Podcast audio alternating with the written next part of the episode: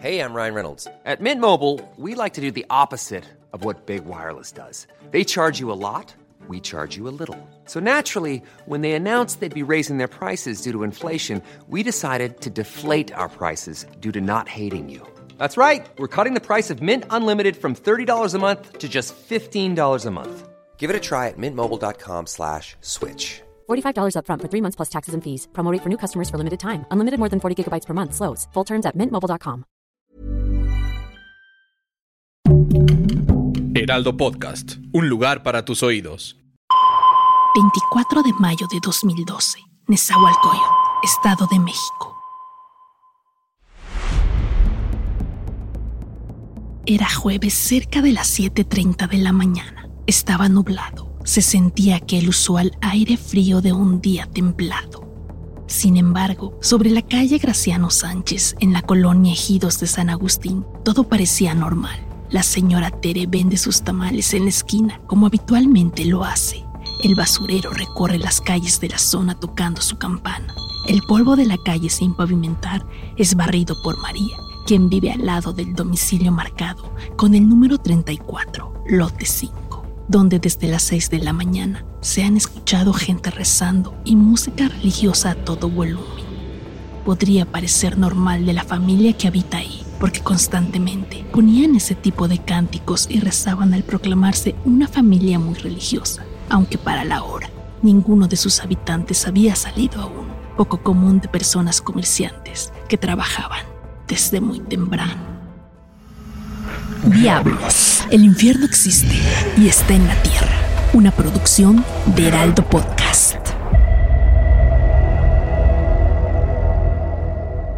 7.46 de la mañana, del portón de metal color verde ya desgastado y oxidado en su mayoría, sale corriendo un joven sin playera, descubierto del torso, horrorizado, alterado, quien parece evidentemente huir de algo o alguien.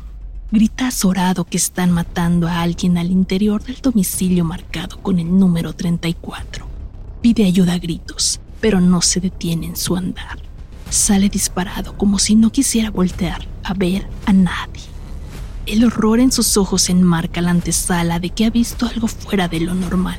María, quien barre, queda absorta ante la escena y gritos del joven.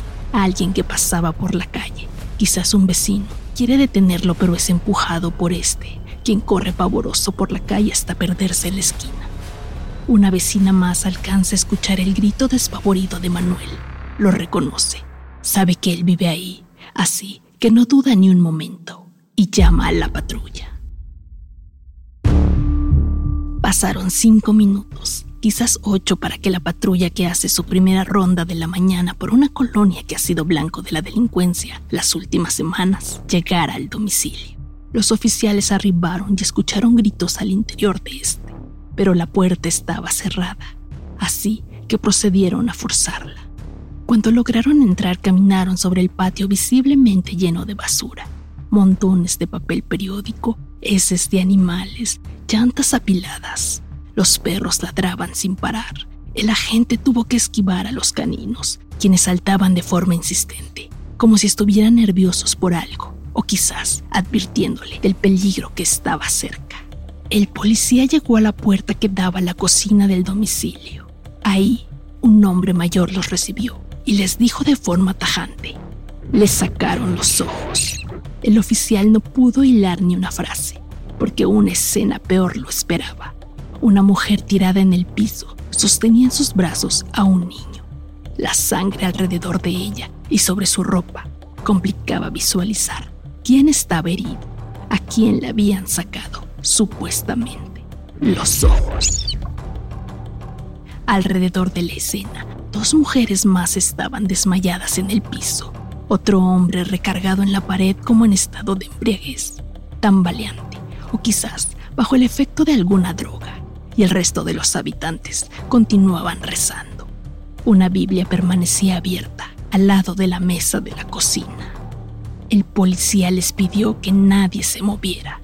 Pidió refuerzos. Se acercó a la mujer con el niño en brazos y le preguntó, ¿Usted quién es?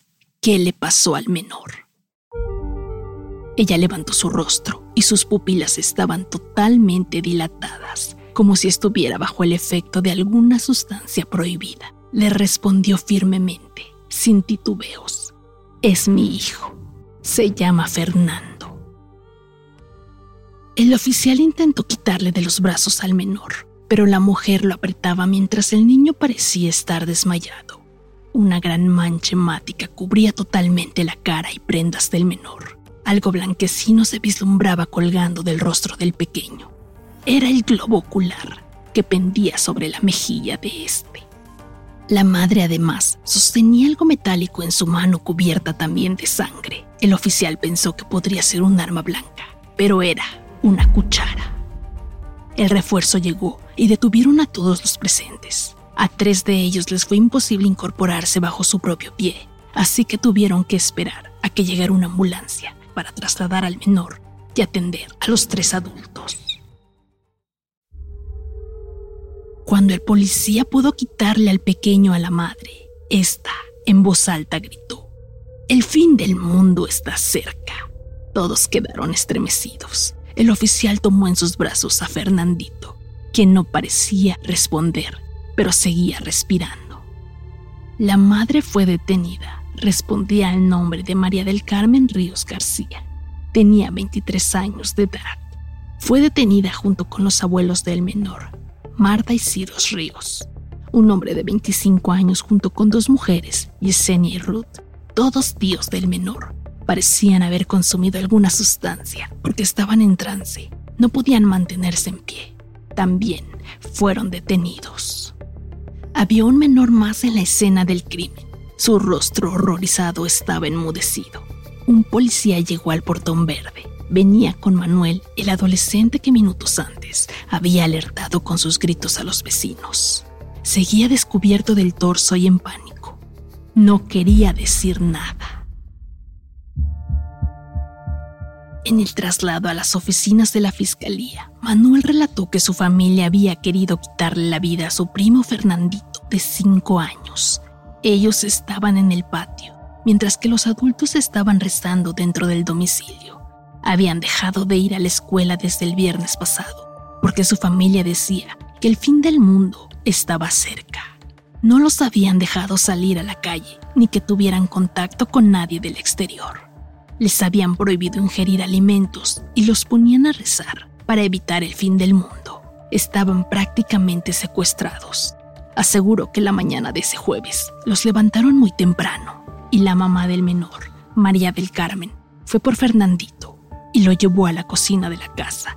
Lo acostó en una mesa y de ahí, mientras todos rezaban, ella le pedía que no se moviera.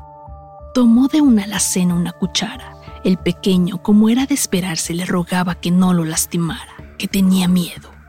Esta pidió ayuda a su hermana Yesenia para sostener al menor. Entre las dos lo sometieron. María le pidió a su hermana que sostuviera la cabeza del menor mientras le decía a su pequeño hijo que cerrara los ojos, que no se moviera. La propia madre fue quien con la cuchara se la enterró en los ojos. Movió varias veces la misma para tratar de extraerlos, pero los gritos horrorizados de los dos menores presentes impedían que concluyera su propósito. En entrevista tras su detención, la mamá del menor aceptó que ella había sacado los ojos a su propio hijo para evitar el fin del mundo. Ella y su hermana creían que ocurría ese mismo día, pues señalaron que Dios les dijo en un sueño que acabaría el mundo con un terremoto. Los rezos eran más altos. Manuel no pudo contener la escena de terror que ocurría frente a él, y en un arranque de adrenalina salió corriendo del lugar. Fernandito dejó de gritar. El pequeño atacado por su propia madre sobrevivió. Fue hospitalizado. Le colocaron una prótesis ocular y quedó en custodia del DIF de Toluca, junto con su hermanito, quien era el otro menor que presenció la escena de terror, mientras investigaban si su padre también estaba involucrado. Después de un par de semanas, Fernandito fue entregado junto con su hermano al padre de ambos menores, mientras que su agresora, tías y abuelos cumplen una sentencia de 30 años de prisión. Todos resultaron negativos a pruebas de sustancias que podrían alterar su comportamiento, por lo que se confirmó que estaban plenamente conscientes cuando cometieron el atroz acto. El pequeño lleva una vida normal junto con su hermano y su papá.